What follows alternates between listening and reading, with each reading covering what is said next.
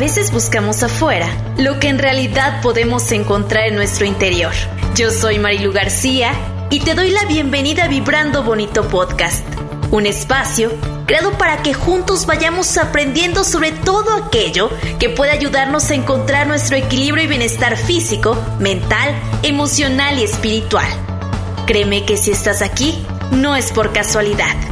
Que todo lo que escuches hoy sirva para tu más alto bien.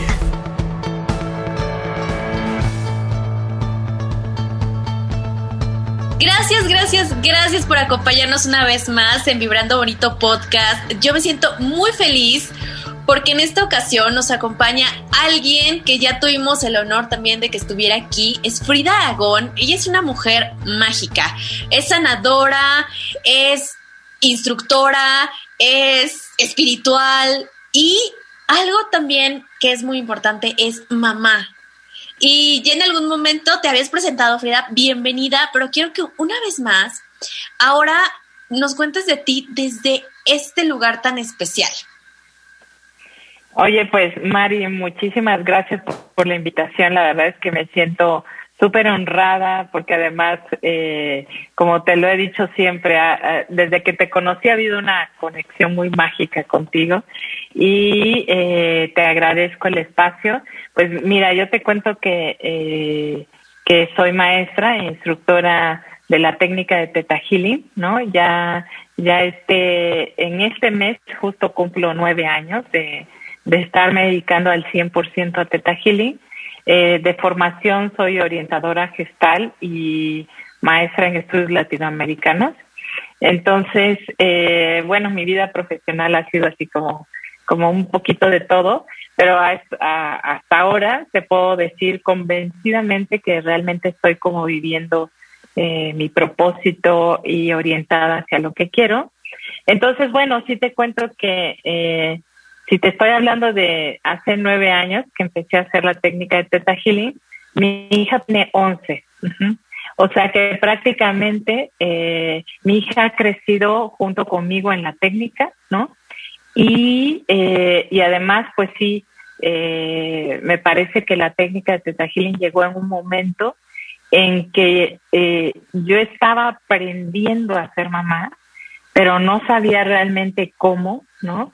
Tenía yo como toda esta educación muy tradicional eh, y entonces sí estaba yo como todavía en esa etapa que ya sabes eh, me hacía sentir completamente insegura como navegando en, en un mar abierto sin saber navegar o sea sí me explico entonces eh, sí eh, hago referencia a Teta Healing porque en mi caso la técnica me ayudó a a vivir esta experiencia de mamá desde otra perspectiva, completamente distinta al, a como yo había aprendido, número uno, en la relación con mi mamá, y número dos, como lo que yo había aprendido que significaba ser mamá, ¿no? Entonces fue un, eh, fue y obviamente sigue siendo, ¿no? Como todo un reaprender.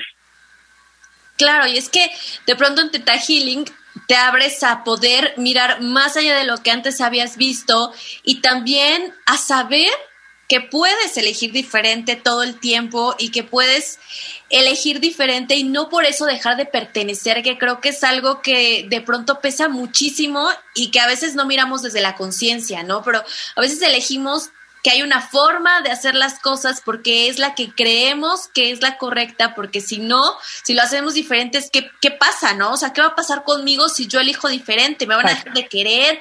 Eh, ¿Voy a dejar de pertenecer a mi familia? A lo mejor con las personas que me llevo ya no me van a aceptar. ¿Tú viste esto, Frida? ¿Cómo es para ti? ¿Cómo ha sido todo, todo esto?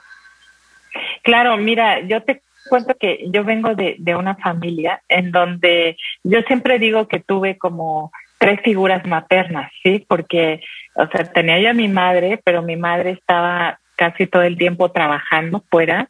Ella se divorció, entonces eh, vivía con mi abuela. Entonces yo tenía la otra figura materna, que era mi abuela, y también eh, la hermana de mi mamá también fue mi figura materna. Sin embargo, eh, yo te puedo decir que como yo veía eh, esa parte de mi madre, ¿no? La veía yo con mucho sufrimiento, ¿sí? O sea, a las tres eh, las veía yo como con algo en común, como el mismo eh, quehacer de madre era muy difícil, era algo que tenías que hacer sola, ¿no? Completamente. Eh, y que además, eh, si tú lo querías combinar con el trabajo o con otra actividad, iba a ser como dividirte en muchas partes, ¿no? Al final eh, era como poder ver en ellas, desde mi visión de la infancia, era poderlas, no sabía qué pasaba exactamente, pero yo sentía que no eran felices, ¿sí?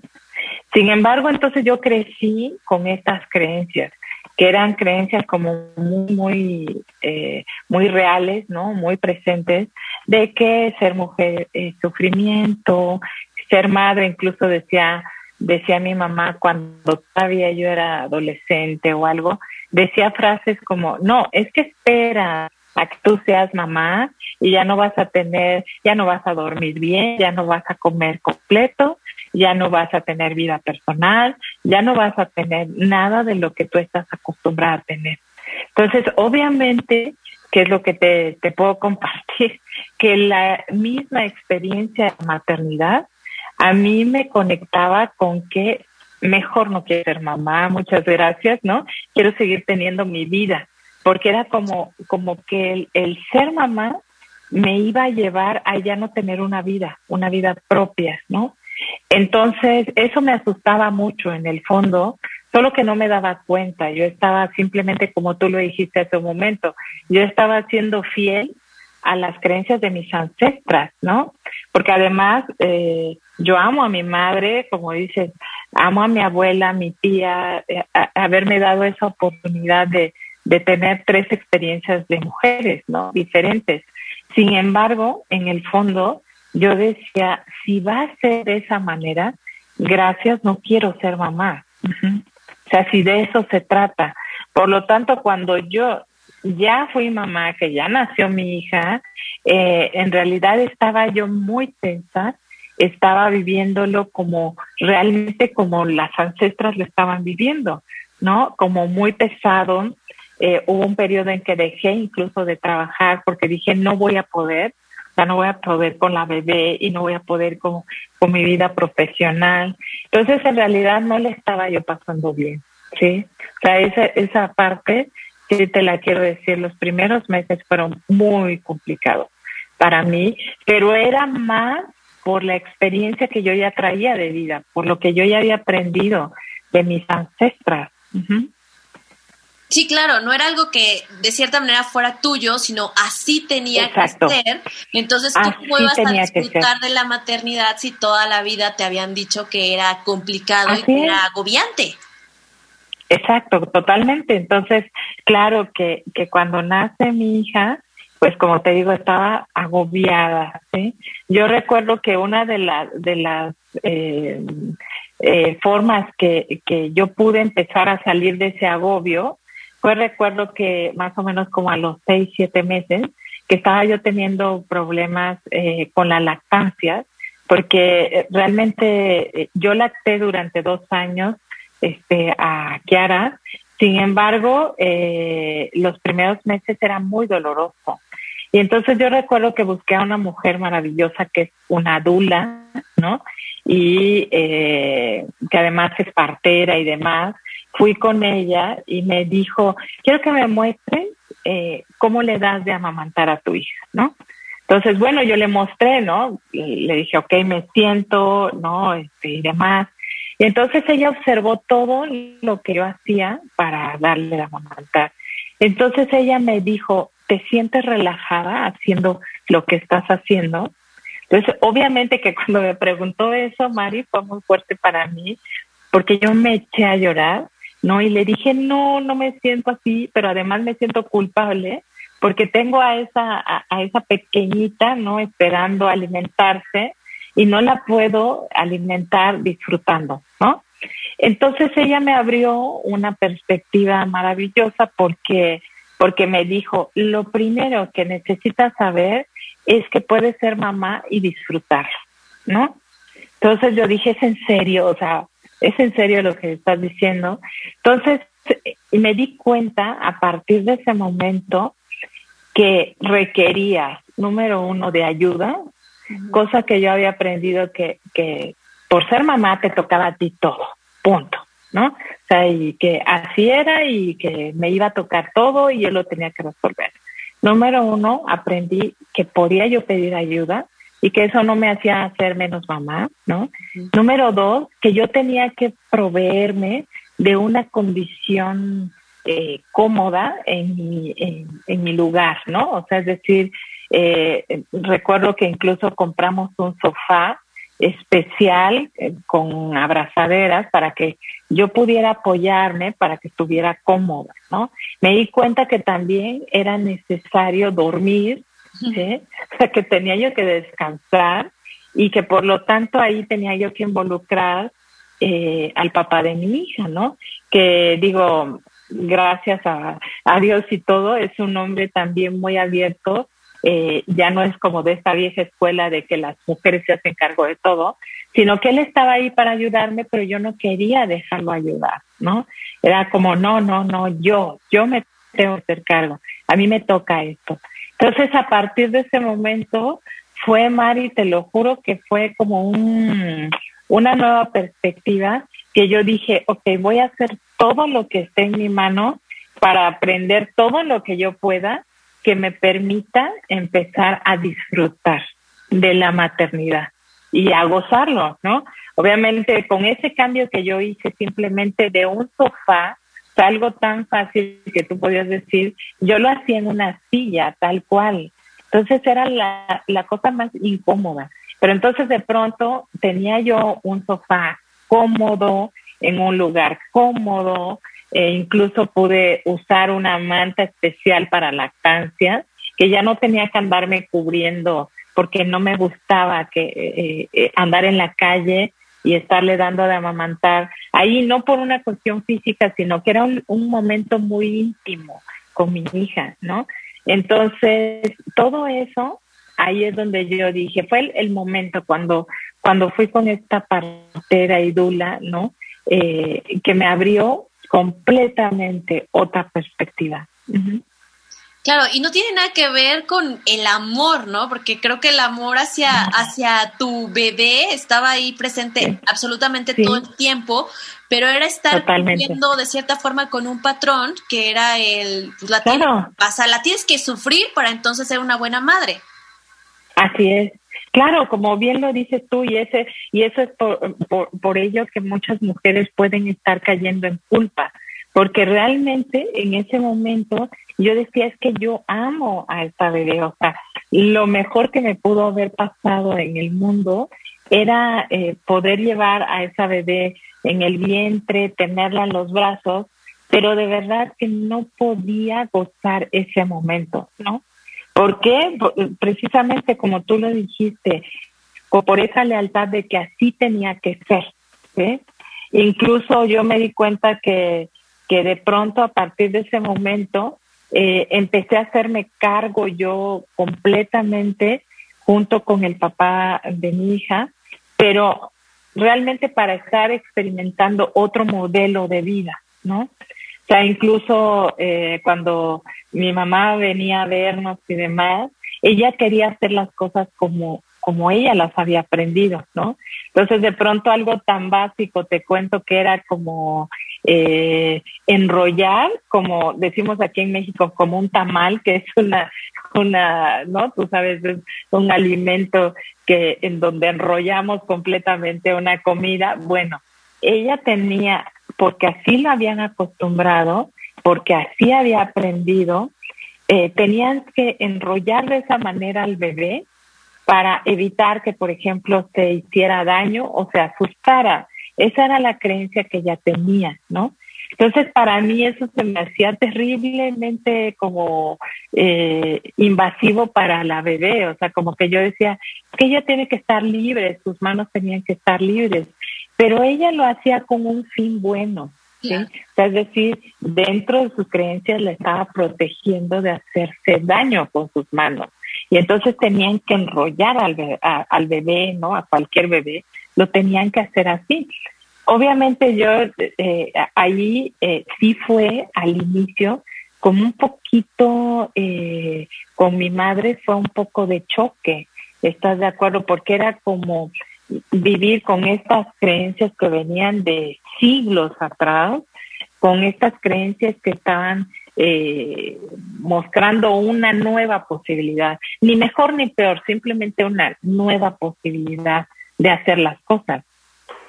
Claro, me imagino que fue, pues sí, un cambio que, que al final es para todos, ¿no? Para ti el decir, yo lo elijo así, para él el decir, tengo que respetar al final que esté tomando una elección diferente. Así es.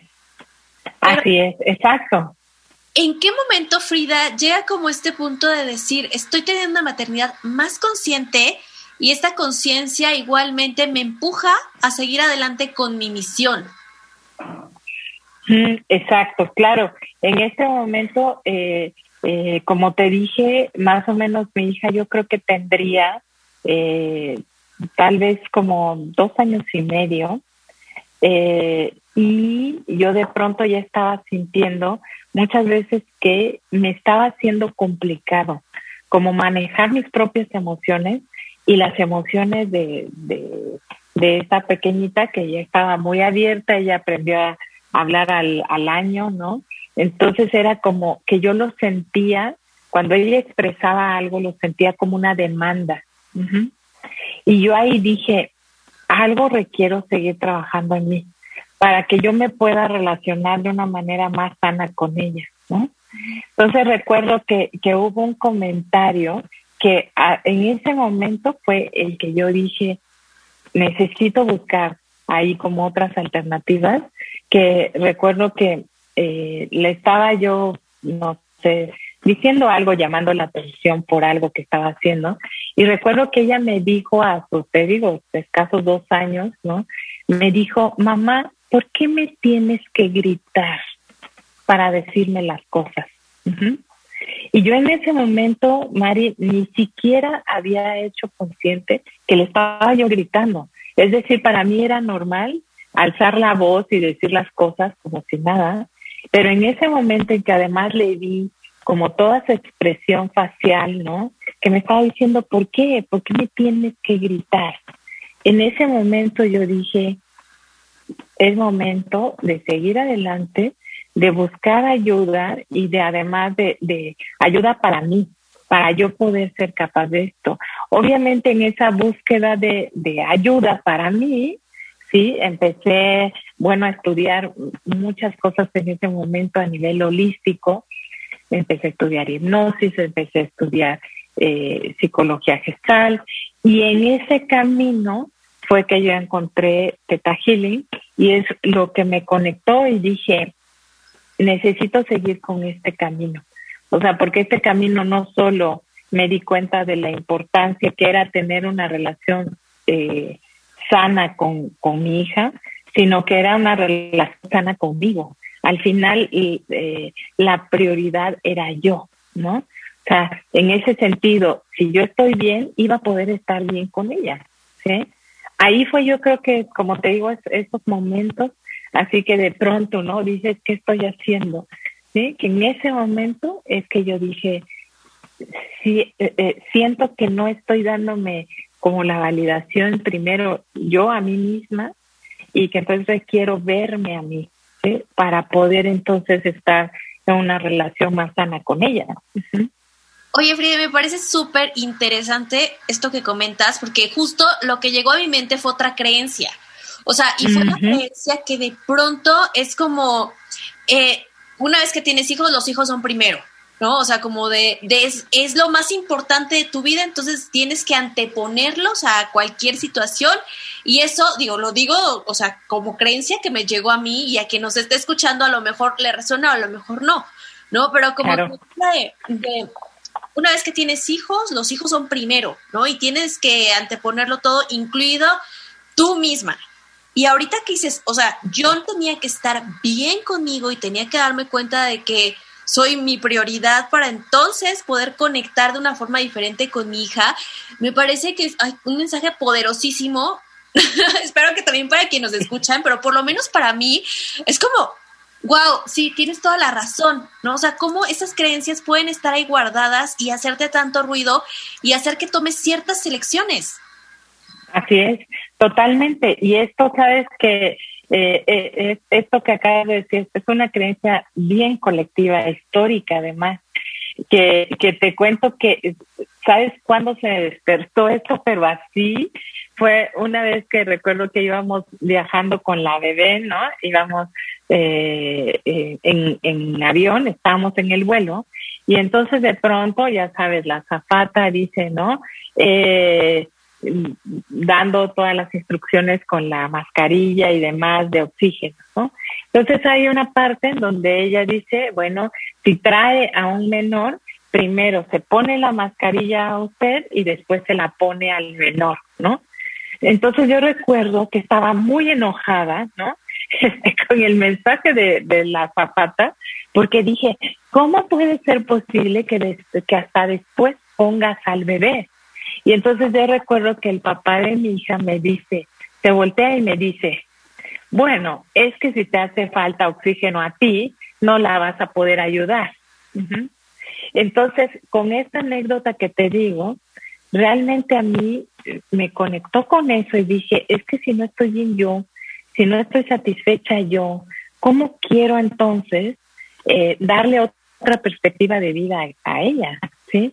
Entonces, en ese momento fue que, eh, que empecé, como te digo, esta, eh, toda esta búsqueda primero a nivel personal para sanar, para ir sanando como cosas que me di cuenta que yo misma tenía con mi mamá, que yo tenía con la gente que me rodeaba. Y entonces en ese camino llega Teta Healing y en realidad mi hija ha sido como un motor eh, para eh, impulsarme a sanar yo. E incluso muchas veces que yo tenía eh, o he tenido que salir de viaje, de trabajo, o que iba a, tomar algún curso, yo recuerdo que cuando hablaba con ella explicándole, ¿no? Por qué tenía que ir, por qué se tenía que quedar con papá, etcétera, era como poderle decir, hija, tú quieres que yo esté bien, ¿cierto? Y quieres que ambas estemos bien. Entonces, por favor, apóyame. Yo le decía, apóyame, ¿sí? Yo necesito tu apoyo, ¿sí? Ya sé que, que mi presencia es muy importante para ti, también la tuya.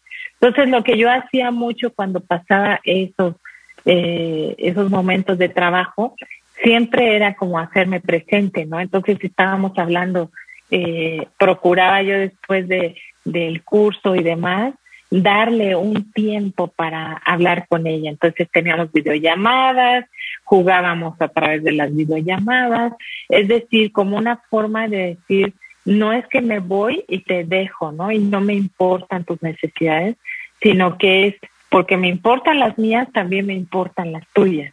Entonces, bueno, procuraba dedicar sí o sí hasta la fecha como ese tiempo de calidad para para ella y también para mí.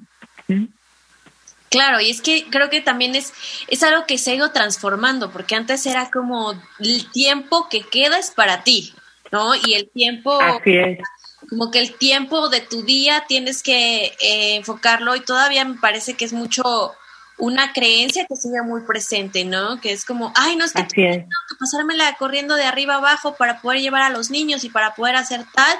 Y bueno, ya cuando se duermen, entonces ya tengo cinco minutos para mí. Así es, así es.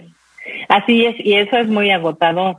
O sea, porque si lo haces de esa manera, como te digo, o sea, yo he estado como experimentando con los horarios y experimentando también con los tiempos. Y me doy cuenta que esa parte, digo, yo te puedo decir, ya la hice, ¿no? Ya la hice de dejar hasta el final del día, estás agotado, o sea, de todo el día, ¿no?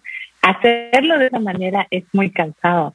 Entonces, sí, sí o sí, yo he procurado, como me ha funcionado, es las mañanas que ella está en el colegio, ¿sí? Es tratar de ocuparlas al máximo y nos encontramos a la hora de la, de, de la comida o del almuerzo en otros lugares, así le dice, pero entonces es como guardar un tiempo de esa tarde o de ese día exclusivamente para mí. Entonces hay veces que yo le digo, ¿sabes qué? Necesito tomarme una fiesta, antes de que sigamos haciendo esto, vamos a hacerle esto. Es decir, como todo el tiempo dialogar entre qué es lo que quieres y necesitas. Y hay veces que sí, efectivamente le he dicho, estoy tan cansada que por favor necesito descansar. Y es como entrar en ese vínculo de negociación, de poder decir, ok, no es que no me importen tus necesidades, sobre todo de juego, de estar y hacer cosas juntas.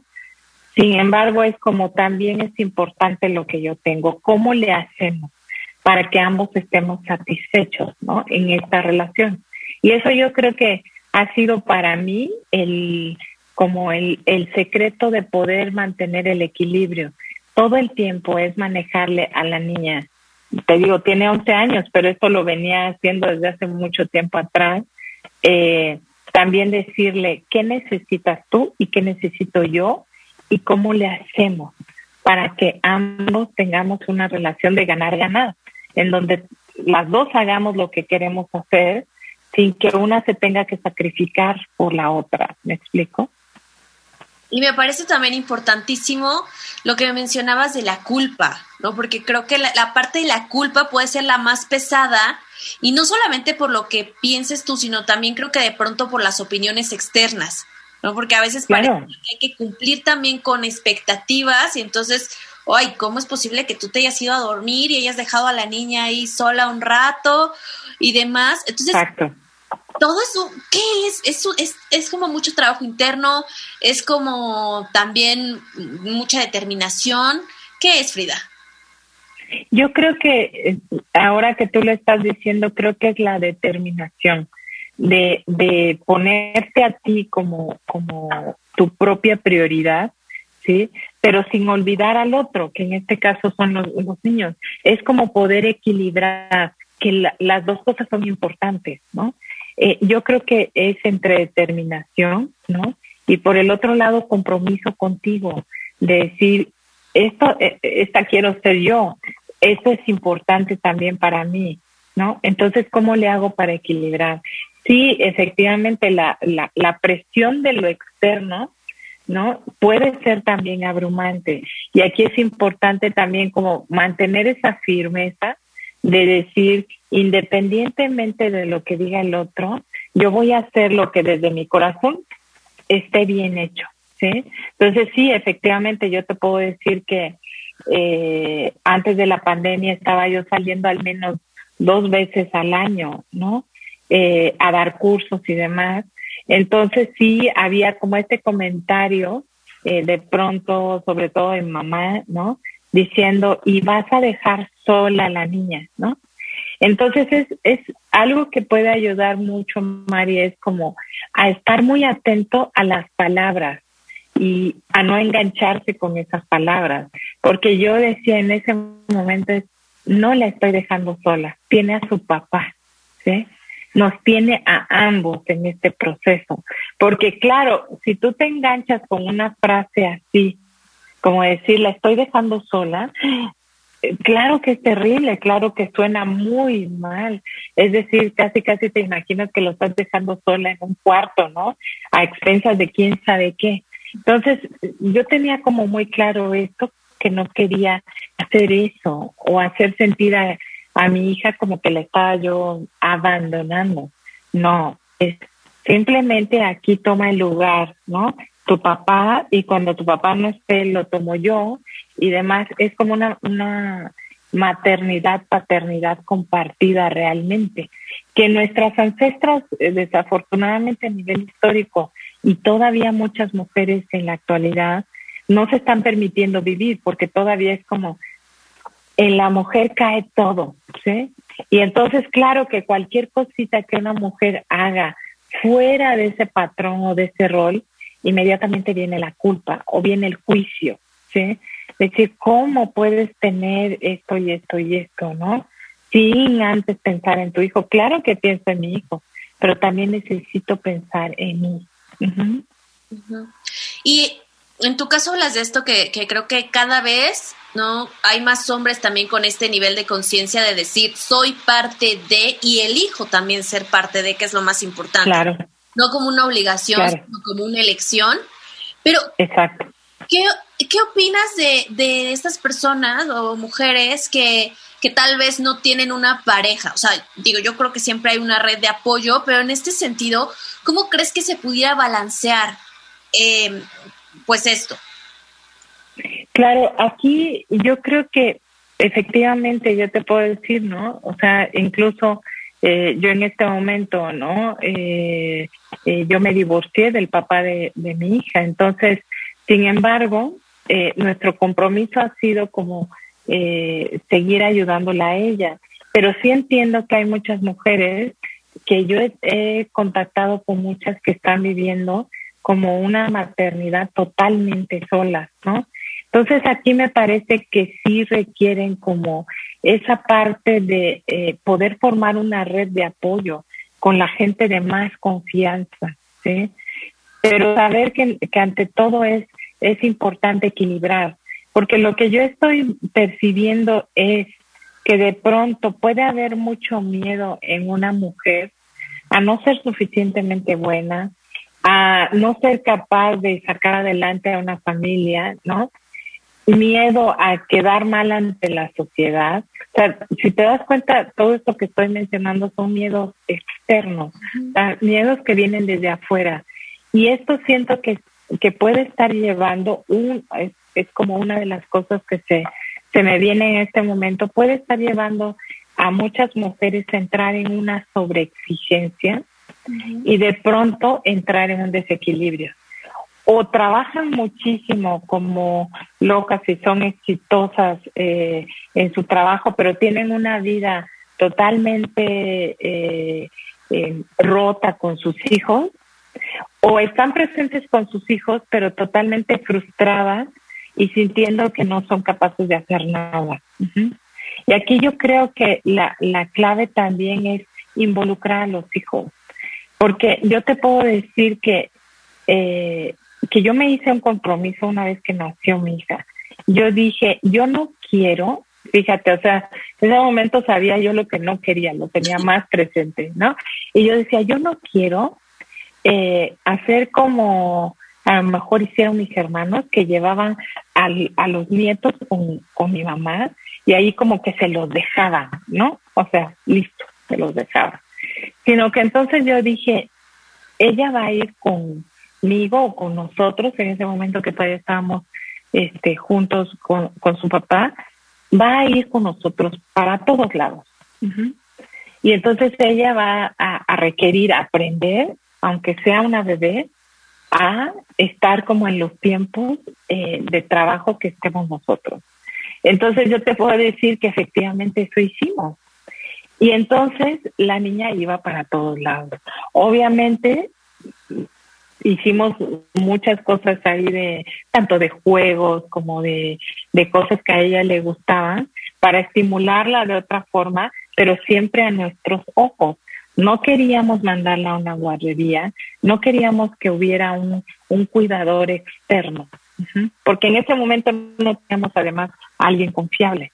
Entonces, eh, yo recuerdo que eh, en ese momento yo estaba trabajando en una universidad y la verdad es que yo siento que implementé algo que no había en ese momento, que era, por ejemplo, el horario de maternidad, que era eh, el poder eh, hacer que, que los papás llevaran a los hijos ahí. Entonces, yo recuerdo que eh, yo le dije, yo no puedo dejar de amamantar, eh, no quiero hacerlo y tampoco mi hija va a una guardería.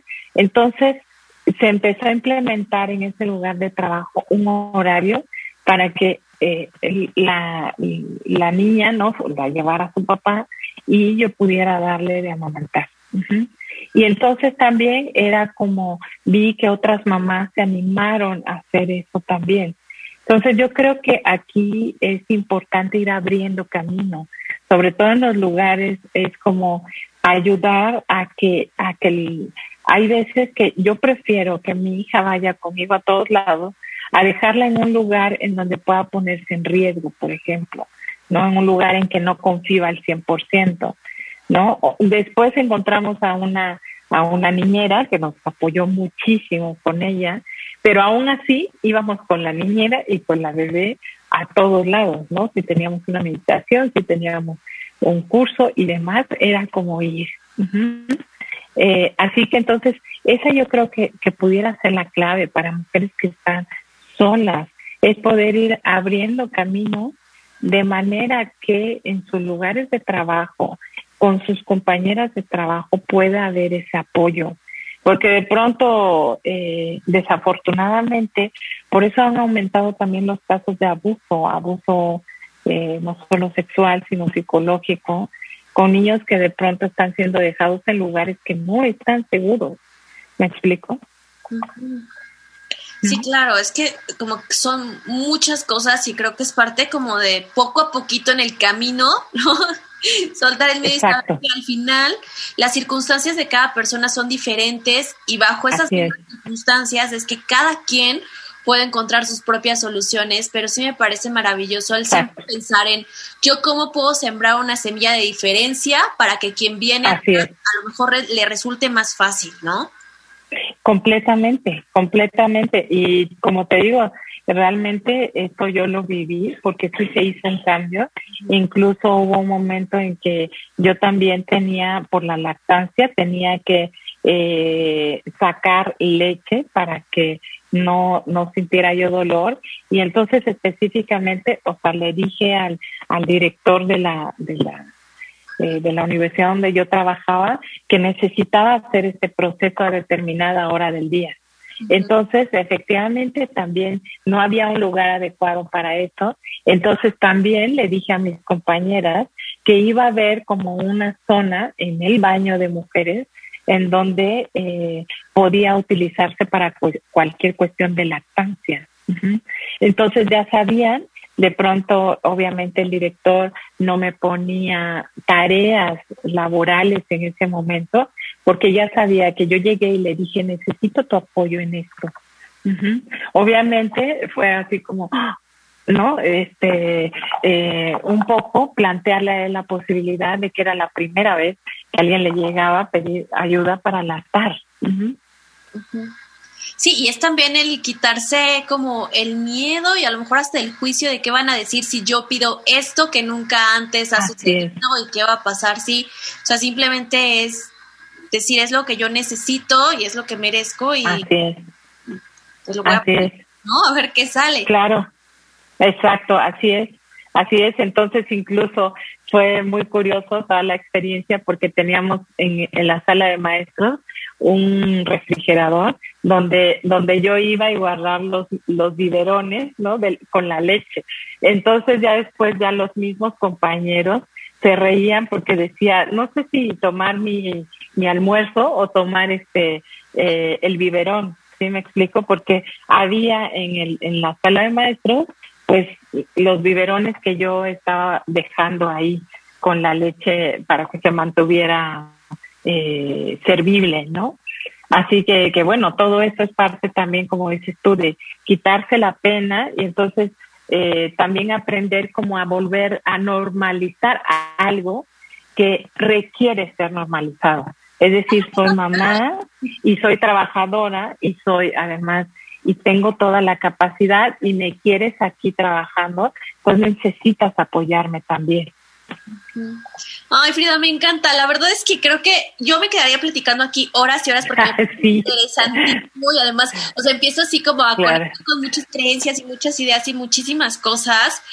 Pero me gustaría que pudieras compartir algún mensaje para tanto las mamás, ¿no? Porque creo que de pronto es como si has hecho las cosas de una forma listo, si te funciona está buenísimo y si no te funciona siempre lo puedes hacer diferente.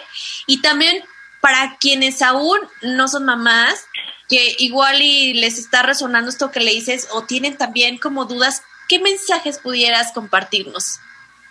Mira, yo creo que el, el principal mensaje es que necesitamos aprender que antes de ser mamás somos mujeres y antes de, de, poder experimentar eh, toda la experiencia de maternidad, necesitamos amarnos a nosotras mismas.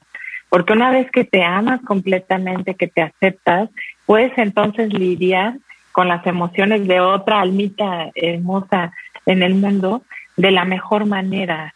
¿no? Y la otra es rodearte de personas que te apoyen, saber que no lo tienes que hacer todo tú sola y que puedes aceptar ayuda. Ese es como lo fundamental y saber que entonces requieres organizarte. Aquí la clave principal para que las cosas funcionen es la organización de tiempo. ¿Para qué? Para que tanto tú satisfagas tus necesidades como las de tus hijos. Y sí se puede, créeme que sí se puede, porque yo lo he experimentado, sigo experimentando como cambios. Cuando algo deja de funcionar, en ese momento es replantear cómo le puedo hacer para que funcione. Y esa es la frase con la que quiero despedirme de toda la gente maravillosa que nos, que nos eh, escucha, que es esa parte de decir, ¿cómo le puedo hacer para que funcione? Algo que quiero que funcione, ¿no? Y ahí está toda nuestra creatividad y demás, que soy capaz de, de crear un meme, ¿no? Este, o crear cualquier, cualquier cosa que me funcione. Es, ¿cómo le puedo hacer para que esto funcione? Ay, me encanta. Muchísimas gracias, Frida. Y pues ya sabes, ahora me gustaría que para cerrar nos dijeras, por favor, en esta parte de la maternidad, para ti, ¿qué es vibrar bonito y cuándo vibras bonito? Mira, yo vibro bonito cuando yo me siento feliz y además veo la felicidad en los ojos de, de mi hijo. Así que eh, eso me encanta porque podemos estar vibrando esa felicidad juntas. No tiene que ser una por la otra, sino juntas. Ay, muchas gracias Frida, gracias, gracias, gracias una vez más por abrirnos tus experiencias, por abrirnos tus conocimientos, por hacer que nos resuenen tantas cosas y que veamos que hay muchas formas de vivir eh, la maternidad, de hacer conciencia, ¿no? Y de, y de elegirnos y a partir de elegirnos saber que de esa manera estamos también viendo el beneficio para quienes amamos. Así es que gracias, gracias. gracias. María, agradecida con esto porque la verdad es que, es que siempre poderlo compartir también me, me viene a reforzar muchas cosas. Gracias a toda a, toda la gente bonita que nos escucha y que sigamos vibrando todos bonitos. Muchas gracias, Frida. Así es, pues vamos a vibrar bonito y nos escuchamos en la próxima.